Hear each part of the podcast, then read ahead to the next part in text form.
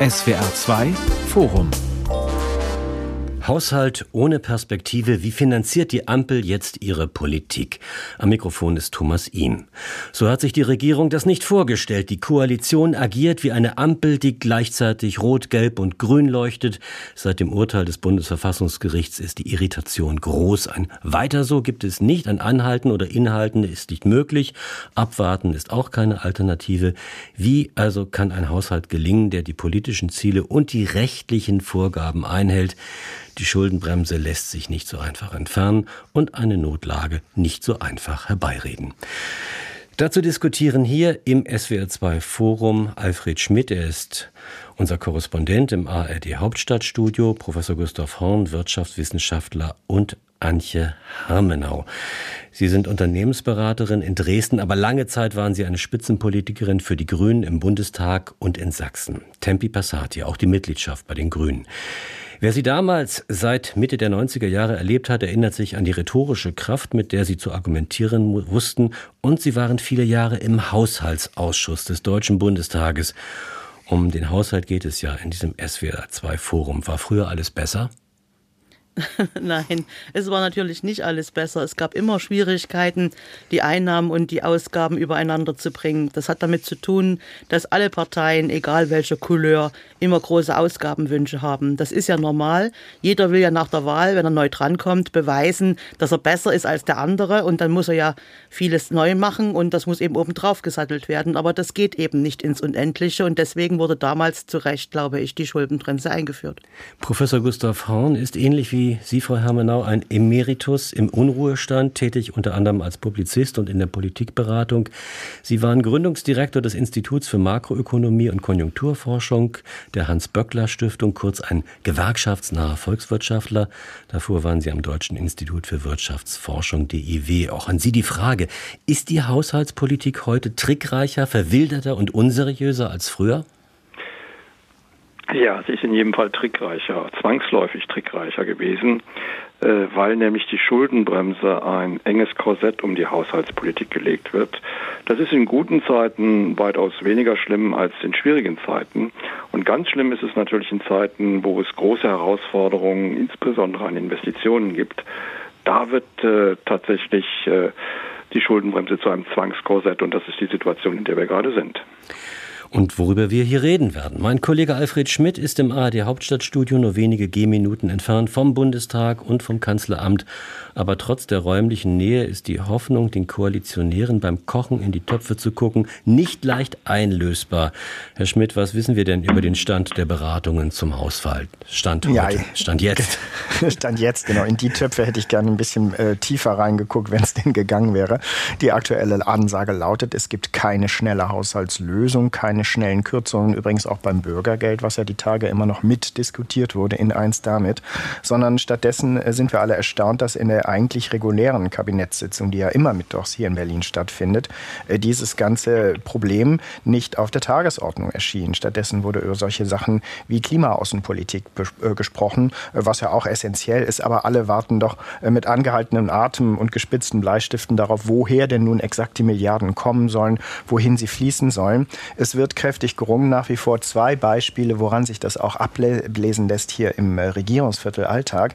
Einmal natürlich die Absage von Vizekanzler Robert Habeck von den Grünen bei der COP-Klimakonferenz in Dubai. Das war eine Herzenssache. Da wäre er bestimmt gern hingeflogen. Das geht nun nicht. Ist für mich ein Hinweis darauf, dass er wirklich intensivst verhandelt. Mm, und dann die Absage des ja, Presseempfangs für die Hauptstadtpresse, der eigentlich heute Abend in der FDP-Zentrale hätte stattfinden sollen. Der wurde 24 Stunden vorher abgesagt, was ja auch seltsam und auch selten ist für die Liberalen, die ja sonst eher verbindlich mit solchen Terminen umgehen. Für mich ebenfalls ein Hinweis darauf, dass Christian Lindner als Parteichef der FDP und gleichzeitig Bundesfinanzminister wahrscheinlich ebenso intensiv in diesen Verhandlungen drin ist, dass er so viele unangenehme und wahrscheinlich auch detaillierte Fragen von der Presse, von den Medienleuten am heutigen Abend vielleicht doch vermeiden wollte. Also kontaktschei bei Politikern, das erlebt man wirklich selten. Sie haben es ja eben gesagt, wichtigster Punkt heute im Kabinett war die sogenannte Klimaaußenpolitikstrategie, ein Projekt des Außenministeriums. Klimaminister Habeck hätte eigentlich in Dubai auf der Klimakonferenz sein sollen, war aber wegen des Haushalts in Berlin geblieben. Hier verpasst er nun beides, die Entscheidung über den Haushalt und seine Rede in Dubai. Wie erklärt man das denn jetzt dem einfachen Bürger bzw. der einfachen Bürgerin? Ich glaube, dass die Leute so langsam den Eindruck haben, ich sage es mal vereinfacht auf Deutsch, die haben irgendwie rumgemurkst mit dem Geld, wurden dabei ertappt von Karlsruhe und müssen jetzt neu rummurksen. Ich sage es mal wirklich sehr umgangssprachlich. Die etwas verschwurbeltere und differenziertere Idee, da, damit umzugehen, ist natürlich, wie kriegen wir kreditfinanzierte Investitionsausgaben so auf die Schiene, dass wir als Ampelregierung noch glaubwürdig sind. Denn das muss man ja klar sehen. Das sind alles sehr wichtige Projekte, die mit diesen 60 Milliarden Milliarden KTF, also Klima- und Transformationsfonds, hätten finanziert werden sollen. Da ist alles Mögliche dabei, von der energetischen Gebäudesanierung über irgendwelche Fortbildungsprojekte bis hin zu Verkehrsprojekten und sonstigem. Das ist nun alles auf Pause geschaltet. Ich weiß ehrlich gesagt noch nicht mal, ob die KfW zu sagen, Kreditanstalt für Wiederaufbau, für die Heizungssanierungen so richtig 1a stehen. Das konnte mir heute hier auch keiner sagen. Kurzum, diese 60 Milliarden, die sind ja der Stein des Anstoßes, die vor vier Wochen aus Karlsruhe äh, an, äh, angemahnt wurden, dass die eben verfassungswidrig verwendet wurden. Die durften nicht umgewidmet werden. Das waren ja ursprünglich mal ungenutzte Corona-Hilfsmilliarden. Äh, die liegen nun allen schwer im Magen und keiner weiß so exakt, äh, was, wie das weitergeht. Also nach der Anhörung mhm. der Experten im Haushaltsausschuss gestern sieht es nach einer Notlösung aus. Also 45 Milliarden irgendwo im laufenden Haushalt unterbringen. Das sind immerhin um die 10 Prozent des laufenden Haushalts vom Gesamtvolumen her und den Rest halt irgendwie hinfriemeln, um an den Anfang Anfang dieser Wortmeldung zurückzukommen, das sieht für mich aus wie Flickwerk. Frau Hermenau, jetzt die Frage an Sie. Sie sind ja die Einzige hier mit Insiderwissen. Sie waren im Haushaltsausschuss, ist ein Weilchen her, aber so groß geändert haben sich die Dinge seitdem ja nicht. Kann dann der Haushaltsausschuss wirklich Milliarden umschichten oder streichen? Wie groß oder, oder wie klein ist seine Gestaltungsmacht? Normalerweise lässt man dem Haushaltsausschuss eigentlich einen ganz kleinen Kleckerbetrag, damit er hinterher sagen kann, er hat noch mal ein Prozent oder so äh, gespart oder umgeschichtet. Äh, aber es ist in normalen Zeiten. Ich habe aber eine andere Theorie, was die Entstehung dieses Machwerks betrifft. Also meine Theorie ist, äh, dass es äh, Herrn Scholz nicht gelungen wäre, eine Koalition mit FDP und den Grünen einzugehen, wenn er nicht schon damals über diesen Trick nachgedacht hätte, dass man bei Corona richtig einen Schluck aus der Pulle nimmt und das sicherheitshalber in mehreren Haushalten als Verpflichtungsermächtigung unterbringt, äh, die man dann nach und nach zieht und ausgibt. Er hat sich im Prinzip ein Dispo gegönnt, damals in dem Jahr wie der Haushalt selber. Also ein Jahreseinkommen als Dispo. Gehen Sie das mal im Kopf durch. Und ähm, davon hat er eben jetzt gezehrt und hat so die Koalition erst mal zwei Jahre lang hinbekommen. Aber die Grünen werden keinen Deut nachgeben. Die fanden die Schuldenbremse sowieso immer ganz furchtbar. Die haben da kein Verhältnis zu dem Thema. Ähm, und ähm, die FDP hat sich da, glaube ich, auf den Punkt gestellt, Schuldenbremse muss eingehalten werden, sonst ist die FDP weg. Das kann schon so sein. Und jetzt ist die Sache etwas verfahren. Aber vielleicht tun die ja auch nur so. Sie haben ja eigentlich zumindest die Spitzenleute wissen müssen, dass das nicht zu halten ist. Deswegen glaube ich, hat man erstmal alle anderen möglichen konsumtiven Aufgaben gemacht, zum Beispiel das Bürgergeld und hat dann darauf gewartet, dass man dann zur Not die Wirtschaft, das können wir nicht mehr machen und ist ganz schrecklich und wir müssen jetzt irgendwie der Wirtschaft noch Subventionen geben, dass man dann diese ganze Orgie sozusagen aufführen kann. Ich finde das unverschämt und auch nicht weitsichtig, sondern das ist wirklich gefriemelt, gefummelt, gemacht und gewerkelt. Und jetzt Ihre Meinung, Herr Horn. Ja, mir gefällt teilweise die Terminologie nicht, weil sie doch sehr moralisierend ist. Wir sollten einfach nicht vergessen, dass äh, die Schuldenbremse ein rein juristisches Konstrukt ist. Äh, ich kann die juristischen Schlussfolgerungen, die sich daraus ergeben, letztendlich nicht beurteilen. Ich kann es nur ökonomisch beurteilen. Ökonomisch ist die Schuldenbremse von Anfang an eine Fehlkonstruktion gewesen, weil sie genau solche Situationen, in der wir jetzt sind, überhaupt nicht richtig erfasst. Wir sind in einer Zeit tiefer Umbrüche, die massive Investitionen, sowohl öffentliche wie private, erfordern. Und Investitionen über Schulden zu finanzieren, ist kein Vergehen und auch nicht unmoralisch und auch kein ökonomischer Murks, sondern kann völlig vernünftig sein. Das weiß jeder Häuslebauer beispielsweise. Man muss nur überlegen, sind die Kosten der Schulden, das sind eben die Zinszahlungen, die man leisten muss, höher oder niedriger als die Erträge, die wir von diesen Investitionen zu erwarten haben. Und gerade bei den Umbrüchen, die wir jetzt haben, sind die Erträge deutlich höher. Denn wir müssen ja die Digitalisierung vorantreiben. Wir müssen unsere Infrastruktur modernisieren und wir müssen auch die nachhaltige Produktion vorantreiben. Wenn wir das alles nicht tun, dann geht unsere Wirtschaft schlicht und ergreifend vor die Hunde. Und das können wir uns nicht leisten. Deshalb müssen wir diese Investitionen durchführen und es ist auch sinnvoll, sie schuldenfinanziert durchzuführen, wenn man nicht gleichzeitig die Steuern stark erhöhen will was sicherlich der Konjunktur nicht gut tun würde in der derzeitig labilen Lage. Deshalb rate ich davon ab.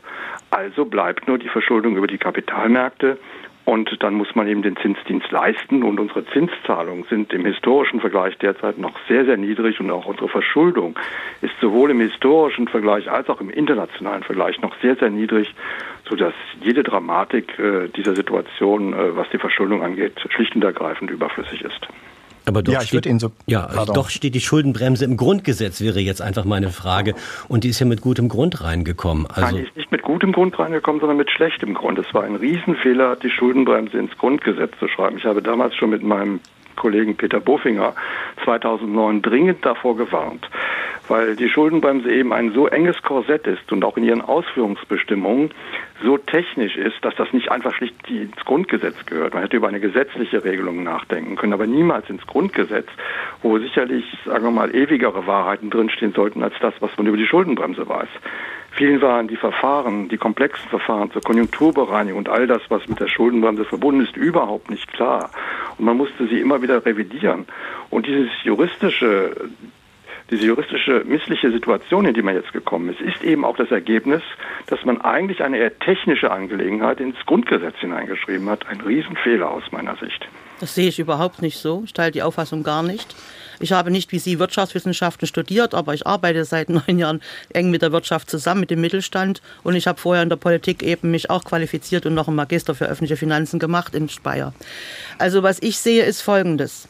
Äh, die Politiker sind nicht in der Lage, wie ein Unternehmer, der da sehr achtsam ist, darauf zu achten, dass die Investitionen, die getätigt werden und auf Schuldenbasis basieren, wirklich Zukunftsinvestitionen sind, die dazu führen, dass man wieder mehr einnimmt. Sondern die Politiker finanzieren alles Mögliche aus Schulden. Das war jedenfalls der Stand damals vor über zehn Jahren. Und das war auch das Grundproblem, das mal angegangen werden musste. Wir haben meiner Meinung nach immer noch in unsere Zeit einer schwierigen wirtschaftlichen Lage nicht mehr hineinpassende Ausgaben im Sozialstaatsbereich bei der Migration. Äh, wir haben auch solche, Aus, finde ich, Maßnahmen oder bezahlen teuer in der, im Bereich Entwicklungshilfe. Ich bin der Auffassung, dass wir da eher mal rangehen müssten. Es gibt einfach zu viele Prioritäten zu vieler Parteien. Es würde ja reichen, wenn wir sagen, es ist prioritär, unsere Schulen zu verbessern, unsere Straßen zu verbessern, unsere Brücken zu stabilisieren. Da bin ich sehr dafür. Und die anderen Sachen sind eben nicht mehr so prioritär. Das Problem ist aber, die haben das größte Beharrungsvermögen. Kein Mensch möchte natürlich eine Kürzung im Sozialbereich durchführen, völlig klar. Aber das ist wie in einer Familie. Wenn das Einkommen eben geringer wird, dann müssen die auch gucken, wie sie zurechtkommen und sich anpassen müssen. Und so muss auch ein Haushalt eigentlich atmen und sagen, okay, die Ausgaben können wir uns jetzt mal ein paar Jahre nicht leisten. Ich bin sehr dafür, dass wir mal definieren, was Brot und Butter ist. Und dann können wir gerne in ein paar Jahren, wenn es uns besser geht, diskutieren, ob obendrauf Tofu, Käse oder Marmelade oder Wurst kommen. Frau Heimener, ich glaube, Sie machen einen Denkfehler. Sie vergleichen mhm. den Staat immer mit der Privatwirtschaft und das ist falsch. Mhm. Denn äh, im Unterschied zu uns beiden beispielsweise, wenn wir einen Kredit aufnehmen, kann der Staat sich nicht einfach ins Ausland absetzen oder er pflegt auch nicht zu sterben. Deshalb kriegt der Staat ja auch seine Kredite billiger, als, als wir beide das kriegen würden, selbst wenn wir sehr solvent sein würden. Äh, die Verzinsung von Staatskrediten ist meist deutlich niedriger als die Verzinsung von Privatkrediten, weil das Risiko eines Staatskredits für den Gläubiger deutlich geringer ist. Natürlich. Mhm. Ja, genau. Das zeigt ja schon, dass die Dramatik, die Sie so in, in diese Betrachtung legen, ja erstmal gar nicht da ist.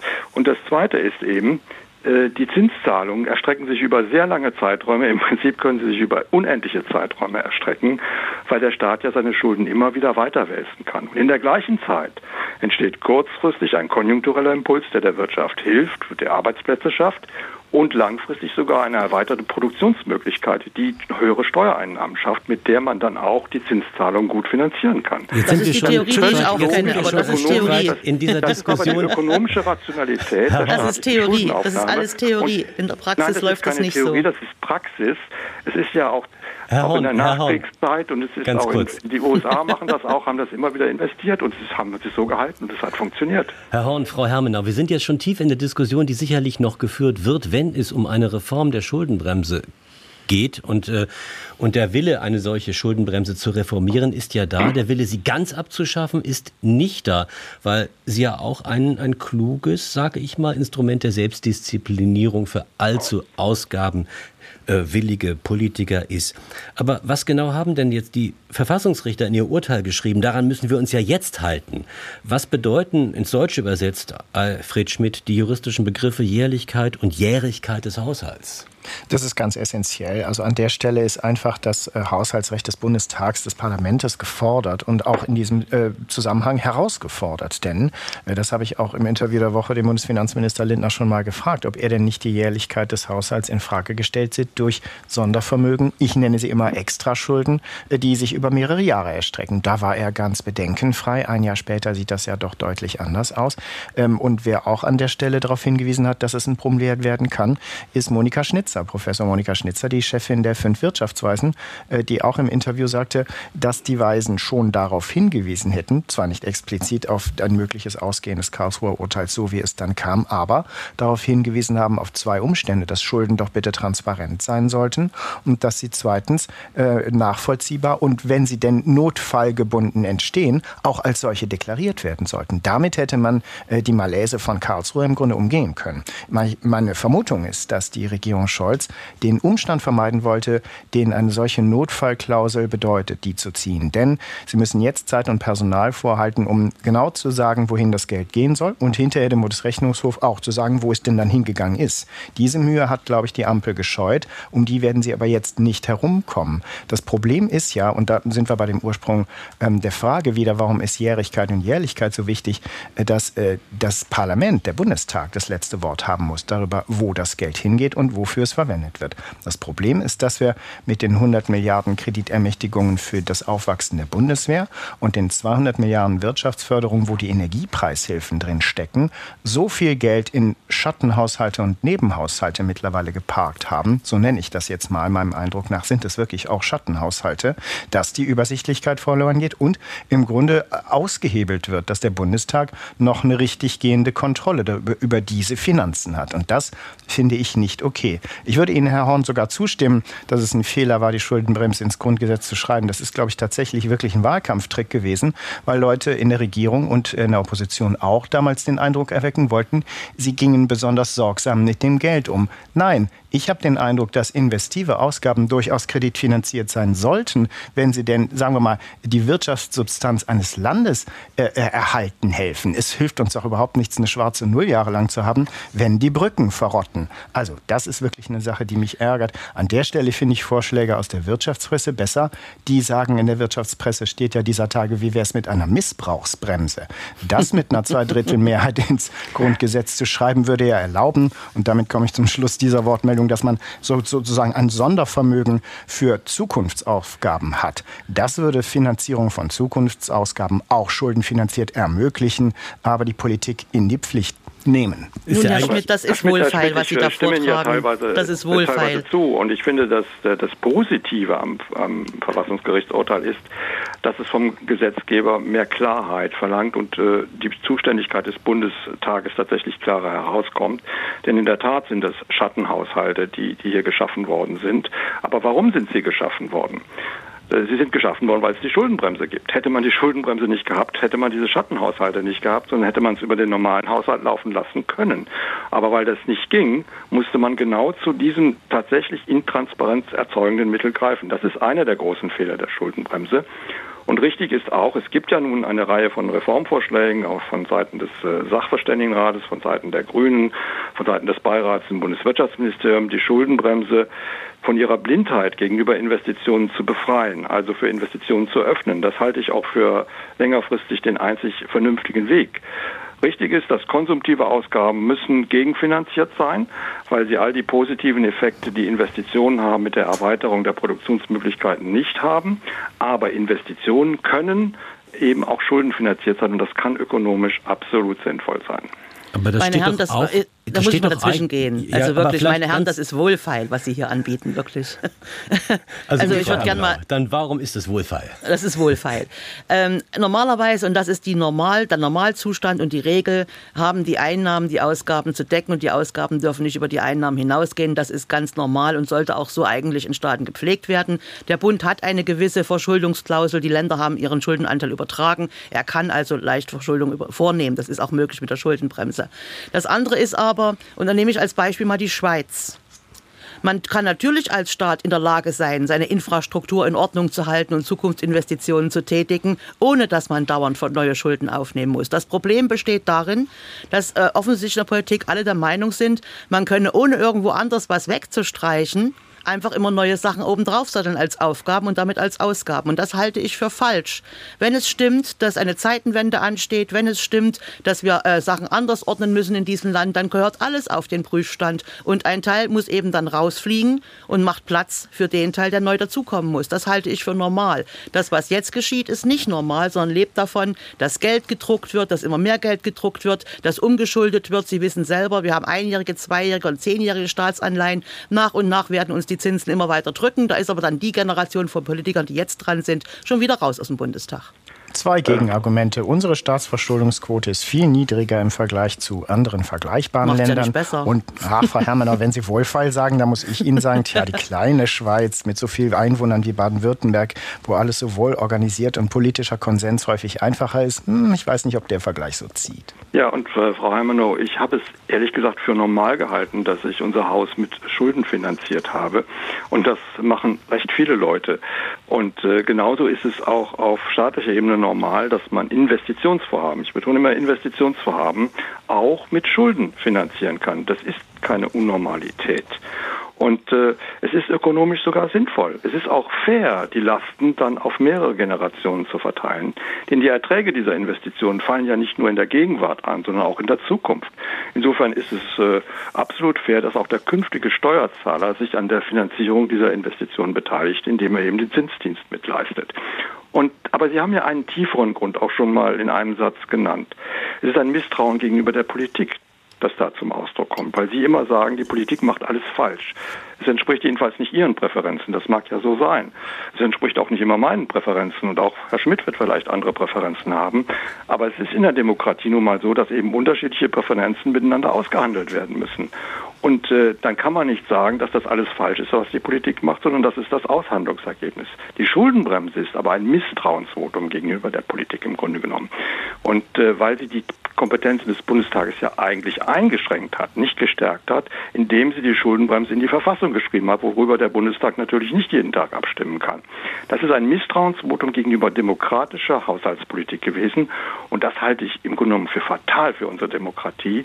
Und äh, wenn man das auch jetzt noch schürt an anlässlich dieser, dieser Diskussion, dann äh, ist es klar, wenn die Politik sich selbst gegenüber misstrauisch ist, äh, dabei kann nichts Gutes entstehen und dabei kann auch keine positive Einstellung zur Demokratie entstehen. Haushalt ohne Perspektive. Wie finanziert die Ampel jetzt ihre Politik? Unser Thema hier im SWR2 Forum mit Professor Gustav Horn, Wirtschaftswissenschaftler, mit Antje Hermenau, Ex-Politikerin bei den Grünen und meinem Kollegen Alfred Schmidt aus dem ARD Hauptstadtstudio. Und wir sehen schon, es gibt hier zwei große Themenblöcke, die man diskutieren kann. Das eine ist die verfassungsrechtliche Seite und das andere die volkswirtschaftliche Seite. Kommen wir mal zur verfassungsrechtlichen. Die Finanzwächter vom Bundesrechnungshof, die rechnen vor, dass im Haushalt 2023 zwar nur knapp 50 Milliarden Netto-Kreditaufnahme stecken, aber mitsamt den sogenannten Sondervermögen bzw. Sonderschulden fast 200 Milliarden. Damit sind 150 Milliarden, wie es die Prüfer nennen, schönes Wort, budgetflüchtig darf es budgetflüchtige Schulden geben. Ja, das ist ein nein, Zitat. Nein, das habe ich mir nicht ausgedacht. Nicht. Das sind ja die Schattenhaushalte. Im Englischen heißt sowas übrigens, glaube ich, extra budget. Also da wird klargestellt, dass es außerhalb des Haushaltes ist. Ähm, Herr Horn hat ja gerade argumentiert, dass man ja eigentlich das im Haushalt drinne haben müsste. Wir hatten mal einen Finanzminister, der hat das gemacht. Das war der Oskar Lafontaine 1998. Der hat damals die Schattenhaushalte aufgelöst, den Haushalt integriert und der war natürlich dann total überschuldet. Das war nach dem Referenzjahr zum Euro 1997. Ähm, das Problem, Herr Horn, ist, die Theorie ist alles richtig. Die Praxis ist einfach eine andere. Sie haben Steuerzahler. Viele von denen müssen sehr hart arbeiten, um dieses Steuergeld zu bezahlen. Wenn die das Gefühl haben, dass die Sachen für, dass das Geld für Sachen ausgegeben wird, die nicht nötig sind und sie selber müssen durch die Inflation, die dem Staat ja hilft, sich ein bisschen zu entschulden, trotzdem den Gürtel enger schnallen, dann kriegen sie ein Missverhältnis auch in der demokratischen Wahrnehmung hin. Und das besteht darin, dass die, die doch Steuern bezahlen, ich rede von Primärsteuern, nicht von Sekundärsteuern, also die, die sie wirklich noch erarbeiten, nicht die, die ja Geld vom Staat kriegen, dann haben sie ein Problem bei der Motivation dieser leistungsbereiten Menschen. Das ist das eine. Und das andere ist, ich bin der Auffassung, dass es wirklich wichtig ist, zu gucken, wie man einen Staat insgesamt umbaut. Und diese Probleme bei den Investitionen, zum Beispiel in die Verkehrsinfrastruktur, die gibt es nun wirklich seit Jahrzehnten. Es ist alles bekannt, es war alles bekannt. Man hätte auch in guten Zeiten einen kleinen Investitionsfonds auflegen können und über die Jahre ansparen können. Es wäre nicht verboten gewesen, es wäre machbar gewesen. Aber das hat man eben nicht gemacht. Man hat lieber all die Goodies verteilt, von denen man dachte, die seien unverzichtbar. Wenn man das Geld ausgibt, ist es immer ein guter Zweck, Herr Horn. Und wenn es hinterher im Haushalt steht, sind es Schulden, die getilgt werden müssen. Aber Frau Herrmann, ich stimme Ihnen zu, dass man viele Dinge hätte viel früher anfassen müssen. Das ist ja. äh, in der Tat auch meine Kritik. Mhm. Äh, aber was Sie gerade beschrieben haben, wäre die Anlage von einem Schattenhaushalt gewesen. Das hat den Investitionsfonds genannt haben. Also genau das, was Sie auf der anderen Seite jetzt kritisieren. Äh, ich verstehe diese Kritik ja. Ich bin auch gegen diese Schattenhaushalte, aber ich sage, das ist ein Kollateralschaden der Einführung der Schuldenbremse. Hätte man das nicht gemacht, hätte man immer alles klar über den Haushalt abrechnen müssen. Und das wäre in der Tat auch aus demokratietheoretischer Sicht die bessere Möglichkeit gewesen. Und vielleicht kommt man dahin hin ja auch wieder. Äh, man hätte zum Beispiel in den vergangenen Jahren, in der Zeit, wo die Zinsen bei Null waren für den Staat, teilweise sogar negativ, Richtig. das war eigentlich eine Aufforderung zu massiven Investitionen. Ja. Man ist dieser Aufforderung nicht nachgekommen, unter anderem eben auch mit Verweis auf die Schuldenbremse. Äh, das, das ist genau das Problem dieses Konstrukts, dass es Investitionen verhindert und damit auch die Zukunftsfähigkeit unserer Wirtschaft. Äh, schauen Sie sich doch mal in die USA an, äh, was Präsident Joe Biden dort für ein Investitionsprogramm, schuldenfinanziert wohlgemerkt, aufgelegt hat. Und die USA werden uns jetzt in vielen Fragen überholen. Man sieht es ja schon, weil sie eben der Wirtschaft hier genügend Dampf einhauchen, um tatsächlich diese notwendigen Umstellungen durchzuführen, während wir uns darüber unterhalten, wie wir die Schuldenbremse rechtsmäßig jetzt in den Parlamentsbetrieb hineinbringen. Eine hm, völlig ja. überflüssige und selbstreferenzielle Diskussion. Also dieses Soft Landing der Amerikaner hat aber andere Ursachen. Das hat auch damit zu tun, dass Europa, äh, glaube ich, sich nicht richtig aufgestellt hat im Sandwich zwischen China und USA. Aber das müssten wir noch ein andermal diskutieren. Ich würde Ihnen auch gerne zustimmen, Frau Hermanauer, in dem, äh, wo Sie gesagt haben, dass alle immer unglaublich kreativ werden in den Ministerien. Äh, alle kriegen neue Ideen, was sie noch ausgeben könnten und auch dies noch und jenes noch wünscht ihr was, wenn man im Grunde Schulden ohne Limit ausruft. Und ich würde noch hinzufügen, dass wir es, glaube ich, mhm. alle nicht klasse finden, das der künftigen Generation aufzubürden, äh, denn das ist ja in jedem Fall, wo das mal seine Grenze haben sollte. Mich würde noch interessieren, äh, was Sie davon halten würden, dass wir jetzt vielleicht keinen Konsens bei der Schuldenbremse kriegen, aber was, was denn mit dem Notzustand ist? Denn mein Eindruck ist hier im Regierungsviertel in Berlin, dass der Notzustand sozusagen zum Dauerzustand wird. Das finde ich seltsam und auch alarmierend. Äh, werden das sozusagen eigentlich gar kein Zeichen der Demokratie mehr ist. Und Sie, Herr Professor Horn, haben ja auch gerade gesagt, äh, Demokratie theoretisch wird das Ganze langsam brisant. Ist es nicht fast schon ein Zeichen dafür, dass eine Demokratie ja fast vor dem Ende ihrer selbst steht, wenn sie ständig den Notzustand proklamiert? Das ist doch eigentlich für andere Gesellschaften angezeigt. Okay, wir hatten Corona-Notlage, wir haben Ukraine-Notlage, Energienotlage gehabt. Aber wenn sich das verstetigt, dann geht doch auch irgendwie die Rückverfolgbarkeit und äh, Nachvollziehbarkeit äh, demokratisch getroffener Entscheidungen Entscheidungen verloren? Oder, oder bin ich dazu alarmistisch? Nein, nein. Nein, aber äh, Herr Schmidt, äh, ich darf es nochmal verstärken. Das mhm. Bundesverfassungsgericht hat auch sozusagen das Ganze ein, dadurch eingeschränkt, dass äh, Notlagen unvorhersehbar sein müssen. Also das muss plötzlich kommen, man konnte sich nicht darauf vorbereiten, etc. pp. Die Krisen, die wir aber jetzt haben, sind Krisen, die wir jetzt kennen. Das ist nichts Unvorhersehbares. Sie wirken eben nur länger als ein Haushaltsjahr. Äh, sie pflegen sich eben nicht am 31.12. aufzuheben. Und das zeigt auch schon wieder, wie die Schuldenbremse uns in ein gedankliches Korsett zwingt, das einfach auf die Realität nicht passt. und das uns zu Handlungen zwingt, die ökonomisch nicht sinnvoll sind. Äh, für mich kommt eigentlich als Ausweg aus dieser Lage nur eine Reform der Schuldenbremse in Frage, die die Schuldenbremse für Investitionen öffnet, nicht für konsumtive Ausgaben, aber für Investitionen öffnet, damit wir tatsächlich jetzt auch mal wieder Schritte weiterkommen und uns nicht einfach nur mit Rechtsfragen beschäftigen. Na, aber das kann ich nicht so nachvollziehen, weil die Investitionen sind jederzeit möglich. Die kann diese Politik, ähm, dieser Bundestag entscheiden und bescheiden und sagen, die Investitionen sind jetzt am dringlichsten von allem, was wir haben. Man nennt das Prioritäten und die müssen jetzt abgearbeitet werden. Andere Sachen müssen hintangestellt werden. Und das kann man immer noch machen. Und wenn man ein Jahr Übergang braucht, weil bestimmte Gesetze geändert werden müssen oder bestimmte ähm, äh, Regelungen geändert werden müssen, das kann man ja machen. Aber dann kann man den Haushalt in diese Richtung entwickeln. Das ist möglich. Das hat aber gar keiner gemacht, sondern man hat die konsumtiven Aufgaben alle oben drauf gepappt, hat sich da gütlich getan, hat der Wirtschaft mit den Energiepreisen einigen Schaden zugefügt und dann hinterher kommt man um die Ecke und sagt, ja, äh, den letzten zwei Jahre waren ja alle ganz krisenhaft. Wissen Sie, ich glaube, dass bei bei den SPD und bei den Grünen viele Menschen sind, die sowieso glauben, dass wir in einer Dauerkrise leben. Das macht ja mental etwas mit, je, ne, mit, mit jemandem. Das ist einfach so. Ich finde das völlig falsch. Das Leben ist herausfordernd, das war es immer. Das haben wir als Gesellschaft leicht verlernt und offensichtlich auch hat die politische Klasse das verlernt, dass das Leben natürlich wandelbar ist und Herausforderungen birgt. Und ich glaube, dass es wirklich wichtig ist, dass der Haushalt wieder die Realität atmet. Und die Realität ist, dass wir in Deutschland bei Weitem nicht mehr so liquide sind und so viel Geld dargestellt haben, äh, wie wir es früher immer dachten, dass es so sei. Frau Hermanow, ich verstehe Sie dahingehend, dass Sie sagen würden, wenn man diese Investitionen durchführen will, also auch in dem Umfang, über den wir gerade diskutiert haben, mhm. dann müssen wir entsprechend viele Sozialausgaben oder Dinge, äh, Gelder streichen, die wir für soziale Zwecke ausgeben. Da müssen wir aber auch mal sagen, was das heißt. Äh, das heißt zum Beispiel, dass wir Rentenkürzungen haben werden. Das heißt, dass wir Kürzungen des Bürgergelds haben werden. Und das heißt natürlich, dass viele Menschen und gerade Menschen, die nicht zu den privilegierten einkommensmäßig in unserer Gesellschaft haben, deutlich weniger Geld haben würden und dass sie dann auch weniger ausgeben würden. Das würde zwei Dinge zur Folge haben. Erstens einen konjunkturell äußerst negativen Effekt, weil die Kaufkraft, die ohnehin schon durch die äh, Inflation belastet ist, noch schwächer werden würde. Denn diese Leute sparen ja nicht, sondern sie geben das Geld aus.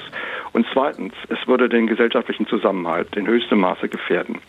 Und wie kann man sich denn der Illusion hingeben, dass wir all diese Umbrüche, in denen wir stehen, bewältigen können ohne gesellschaftlichen Zusammenhalt? Das möchte ich nicht erleben. Ich möchte nicht den Aufstand der Rentner erleben. Ich möchte nicht den Aufstand derer erleben, die auf Bürgergeld sind und ohnehin nicht viel Geld zum Ausgeben haben. Wir müssen durch diese Umbrüche kommen im gesellschaftlichen Zusammenhang und mit Investitionen.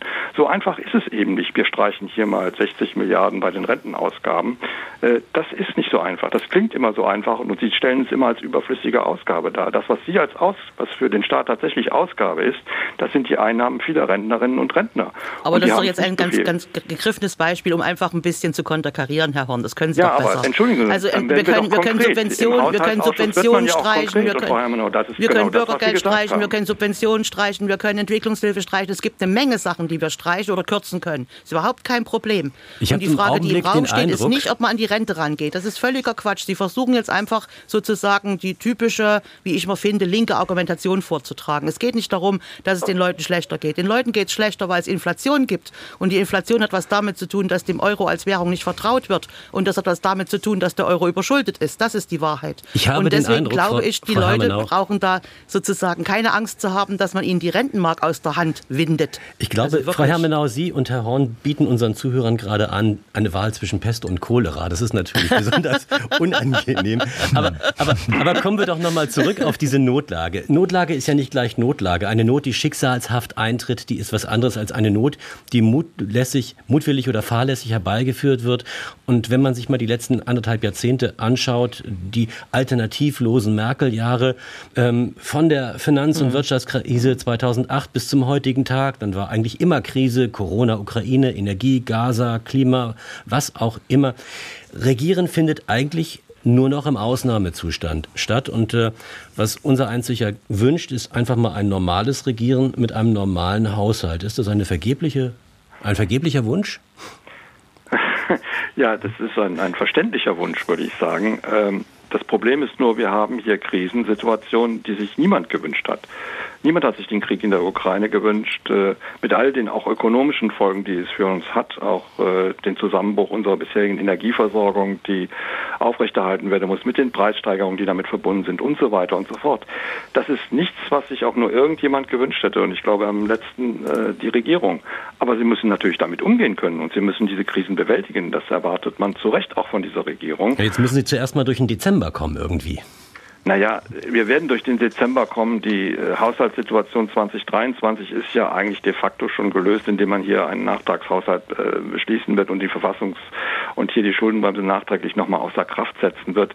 Da, das ist fast unstrittig.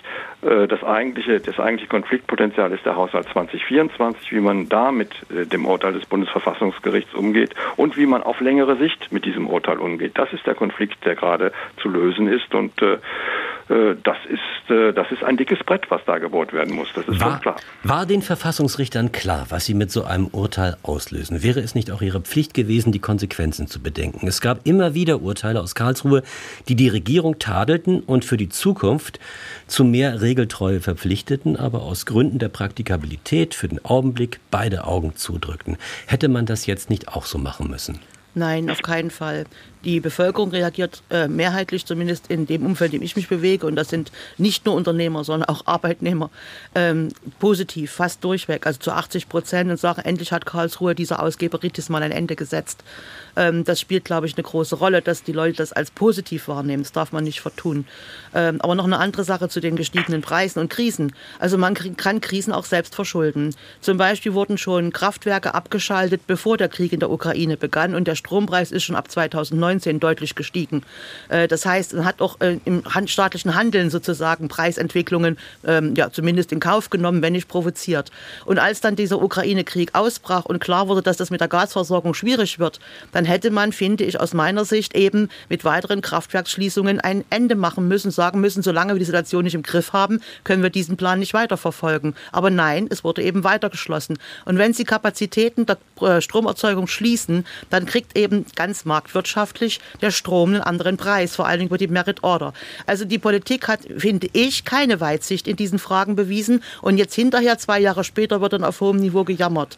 Das kann man auch anders lösen, davon bin ich überzeugt. Ja, ja die Energiepreise sind ja mittlerweile auch wieder deutlich gefallen. Also vielleicht jetzt mal Herr Schmidt, den haben wir lange nicht mehr gehört. Ja, ja ich wollte auch zustimmen, dass mich äh, irritiert, dass die Ampelparteien durchaus handwerkliche Mängel zeigen. Und das ist, glaube ich, ein Problem dieser Haushaltskrise, die das sehr stark offenbart.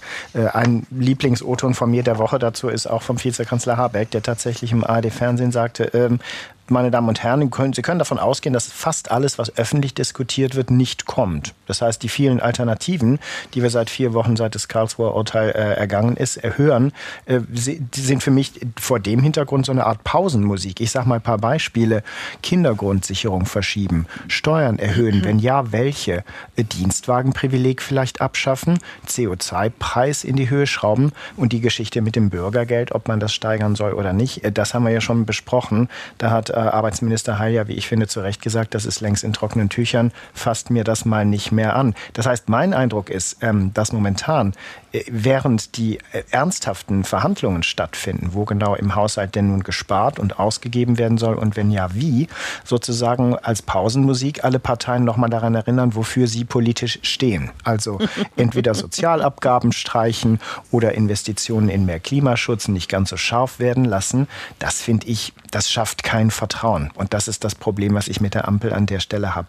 Vielleicht bereiten die sich auf Neuwahlen vor, falls es irgendwie nicht gehen sollte. Ich glaube, dass die Ampelparteien gerne äh, die Regierung zusammenhalten wollen. Davon gehe ich aus. Die Akteure wollen das bestimmt. Die Frage ist, ob das funktioniert. Und für den Fall, dass es nicht funktioniert und es zu Neuwahlen kommen sollte, will natürlich jede Partei vorher noch mal die Muckis zeigen, die ihr zugeschrieben werden. Der frühere Präsident des Bundesverfassungsgerichts, Hans-Jürgen Papier, geht ausgesprochen kritisch mit der Regierungspraxis um.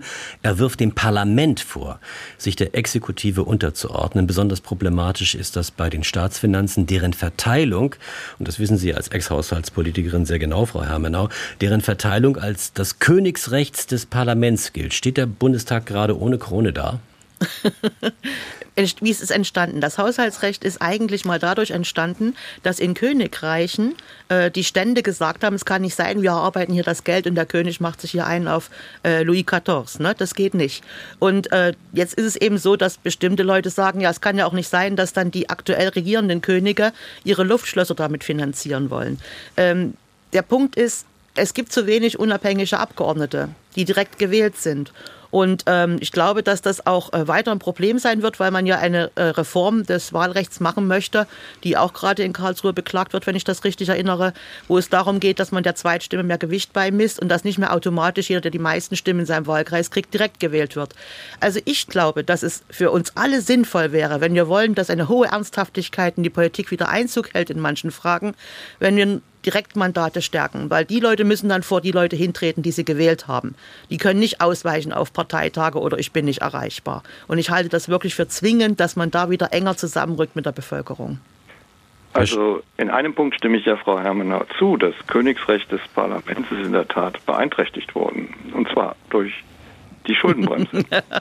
Wir werden heute nicht mehr genau, einig. das hat ja genau das Recht des Parlaments eingeschränkt. Der Bundesrechnungshof ja sagt genau gerade, dass das Parlament wegen der Schattenhaushalte kaum noch Einfluss hat. Genau. Nein, ja gut, aber das ist ja auch eine Folge der Schuldenbremse. Man, man umgeht die Schuldenbremse mit trickreichen Manövern. Das ist alles genau das gleiche Syndrom, dass man eben 2009 tatsächlich das Recht des Parlaments eingeschränkt hat, das eigene Recht der Regierung eingeschränkt hat, überhaupt das demokratische Recht über den Haushalt zu bestimmen eingeschränkt hat, weil man genau diesen Verfassungszusatz geschrieben hat. Und darin kommt ja genau dieses Misstrauen gegenüber der Politik, das Sie hier gerade so beschrieben haben, Frau Hermenau. Ja, aus Abgeordnete Erfahrung. sind nicht unabhängig, sind nur Aus auf Erfahrung. Parteitagen, sind nicht bei den Wählern. Das ist ja genau diese Melange des Misstrauens gegenüber der Politik, die das bewirkt hat, dass die Schuldenbremse in die Verfassung geschrieben ist, weil man den Parlamentariern einfach nicht traut. Herr Und dann Schmidt. kann man nicht gleichzeitig beklagen, dass das Parlament in seinen Rechten eingeschränkt wird. Wenn Sie ein solches Misstrauen gegenüber dem Parlament haben, dass, dass Sie eine solche Verankerung wollen, dann können Sie nicht gleichzeitig sagen, aber die Abgeordneten sind alle dumm.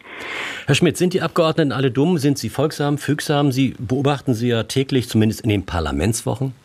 Ja, sie wurden zumindest in ihrer Machtausübung ein Stück äh, Schachmatt gesetzt oder zumindest eine Zeitweise ausgehebelt. Ich finde, die Nachvollziehbarkeit von Staatsausgaben geht wirklich verloren, wenn die Regierung, so wie sie es jetzt seit zwei Jahren tut, ich sag mal, am Bundestag vorbei surft, weil sie ja komischerweise immer wieder Umgehungen findet und dann zum Teil auch nachträglich Notfälle deklariert. Ich finde, das ist keine nachvollziehbare Außenpoli äh, Ausgabenpolitik. Und jetzt mal abgesehen davon, dass man ja auch noch mal nachdenken muss, wo dieses Geld denn hingeht. Ich meine, wenn wir auch die letzten Jahre und, äh, und Entwicklungen sehen, wir haben Bankenrettungen erlebt, die irre teuer waren. Wir haben äh, Wirtschaftsstützungsprogramme erlebt, die erst im zweiten Anlauf, Anlauf dann profitabel waren. Da haben wir dann von den USA gelernt, dass der Staat nicht einfach Unternehmen retten soll, nach dem Motto, Gewinne werden privatisiert und Verluste irgendwie auf die Gesellschaft verteilt. Das finde ich nicht okay. Ich finde es auch nicht okay, Schulden in der Höhe so zu machen, dass sie nicht transparent sind und die Jährlichkeit verletzt wird. Das finde ich alles sehr irritierend und keine gute Entwicklung. Stattdessen sollte man vielleicht mal darüber nachdenken, dass man mit dem vielen Geld, was jetzt uns von außen aufgenötigt wird, für Waffen und Rüstung und solche Dinge auszugeben, vielleicht mal in die Zukunft hinein wirklich Projekte finanzieren kann, die auch für mehr Integration sorgen. Denn da eins ist doch klar, durch diese Entwicklung werden alle Kräfte gestärkt, die zentrifugal wirken, die die Gesellschaft auseinanderschleudern. Wenn Sie jetzt Milliarden in die Frühförderung von Kindern und deren Sprachentwicklung investieren, haben Sie einen besseren Zusammenhalt trotz Migration. Denn das wird das nächste Problem. Wir werden Verteilungskämpfe erleben. Wir werden Ja. wieder Wahlkämpfe erleben, wo es heißt, wir müssen über Migration reden. Wir werden Klischees erleben, weil nicht klar ist, wo das Geld hingeht. Und das ist der politische Sprengstoff, den ich sehe. Das ist auch der Grund, warum man eine breite parlamentarische Diskussion darüber braucht, wo Geld hingeht. Sonst wäre der Staat eine Firma. Das ist er nicht. Und da wir gerade auf der Zielgeraden sind und uns die Zeit auch aus zu Ende geht, durchwursteln ist ja auch eine politische Methode und nicht die schlechteste, manchmal auch die einzige. Erleben wir jetzt eine Zeit des irgendwie Weitermachens, Herr Horn? Was meinen Sie? Naja, ich denke, in den nächsten, für die nächsten Monate muss man sich durchwursteln, weil man so schnell grundsätzliche Lösungen gar nicht hinkriegt. Aber auf Dauer ist das kein Zustand. Da wird man grundsätzlich neue Lösungen finden müssen und das kann in meinen Augen nur eine grundlegende Reform der Schuldenbremse sein, indem man sie für Investitionen öffnet. Und natürlich beschließt das Parlament darüber und niemand anders.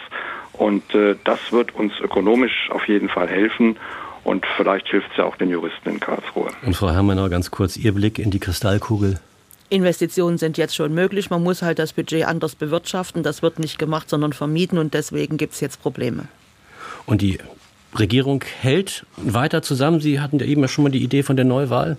Na, ich habe nicht die Idee von der Neuwahl. Ich glaube daran, dass die Akteure daran interessiert sind, dass die Koalition sich bis zur Bundestagswahl fortbewegt. Und das war das SWR2 Forum zum Thema Haushalt ohne Perspektive. Wie finanziert die Ampel jetzt ihre Politik? Und hier diskutierten Professor Gustav Horn, Wirtschaftswissenschaftler, die Ex-Politikerin, sie war bei den Grünen, Antje Hermenau, jetzt Unternehmensberaterin, und mein Kollege Alfred Schmidt, SWR-Korrespondent im ARD Hauptstadtstudio. Die Gesprächsleitung hatte Thomas Ihm und Ihnen dreien herzlichen Dank für die Diskussion.